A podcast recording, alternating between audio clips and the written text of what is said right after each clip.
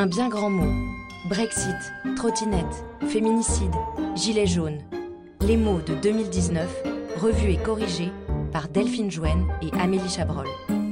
Et tout de suite, débat. Le premier mot.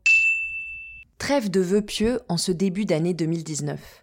Situation sociale oblige, un signal fort doit retentir dans l'actualité. Et il ne se fait pas attendre.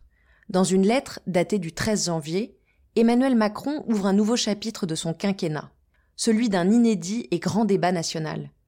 Conçu pour penser les plaies ouvertes par le mouvement des Gilets jaunes et sa propagation à toutes les strates de la société, ce dispositif d'envergure doit libérer la parole. Et le moins que l'on puisse dire, c'est que cette démarche fait des émules. En deux mois de concertation, près de 2 millions de contributions sont enregistrées, plus de 10 000 réunions locales se tiennent et quasiment 30 000 lettres ou courriels sont envoyés un de marée de mots et de mots. La variété des terrains d'expression est à la mesure du violent besoin de s'exprimer. Impôts, dépenses publiques, organisation de l'État, transition écologique ou encore citoyenneté, tout y passe. Après avoir dénoncé, les Français n'auront jamais autant débattu.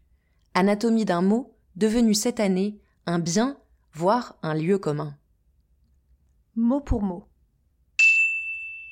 Le verbe débattre a longtemps gardé le sens de battre fortement, notamment pour parler du lait. Le mot reprend le sens de discuter pour désigner une controverse ou une querelle. Utilisé au pluriel, il désigne des discussions et délibérations, notamment à l'occasion d'un procès. À partir de 1627, il est employé au singulier dans le vocabulaire parlementaire pour désigner la délibération. Il est également utilisé lorsque deux ou plusieurs personnes échangent lorsqu'elles ne sont pas d'accord le fin mot de l'histoire. Et le dialogue dans tout cela Le dialogue est un échange d'idées. Mais avant tout, il est ce à travers quoi nos idées se forment. Dialoguer, c'est moins communiquer à autrui des pensées déjà faites que s'efforcer de les reproduire en les formulant devant lui, en acceptant de s'exposer aux critiques. Dialoguer, c'est aussi, en prévoyant les objections, éprouver la solidité de ses arguments. Les dialogues de Platon mettent en scène la pensée en train de se faire, les objections de Socrate obligeant les interlocuteurs à rechercher une vérité qu'ils croyaient déjà posséder. De l'opinion à la vérité, du particulier à l'universel, le dialogue est le chemin même de la philosophie. Encore faut-il éviter le dialogue de sourds. La simple présence d'autrui ne suffit pas à dialoguer, on peut monologuer à plusieurs et dans le consensus. Le mot de la fin. Platon le premier craignait ce type de procédé, estimant que la voix du plus fort primait sur les choix rationnels. Pour lui, la démocratie donnerait un pouvoir excessif à un peuple irrationnel, sanguin et impulsif, pouvant générer le désordre et l'anarchie.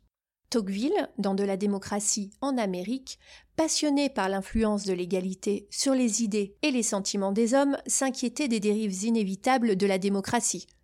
Il redoutait aussi ce qu'il appelait la tyrannie ou le despotisme de la majorité. Quant au philosophe Nicolas Tenaillon, auteur de L'art d'avoir toujours raison, sans peine, la réussite d'un débat tient à ce que Foucault appelle la parésia, ou le souci de dire vrai, le courage de la vérité. Il montre que la parésia entre en tension avec l'iségoria, l'égalité d'accès à la parole. Alors, qu'il soit ardent, brûlant ou encore agité, le but du débat est ainsi de permettre à chacun de soumettre ses idées. Et sur ces mots, c'est la fin de cet épisode d'un bien grand mot. Si vous aimez nos bons et nos mauvais mots, likez, partagez et commentez ce podcast. Et n'oubliez pas, on ne se méfie jamais assez des mots.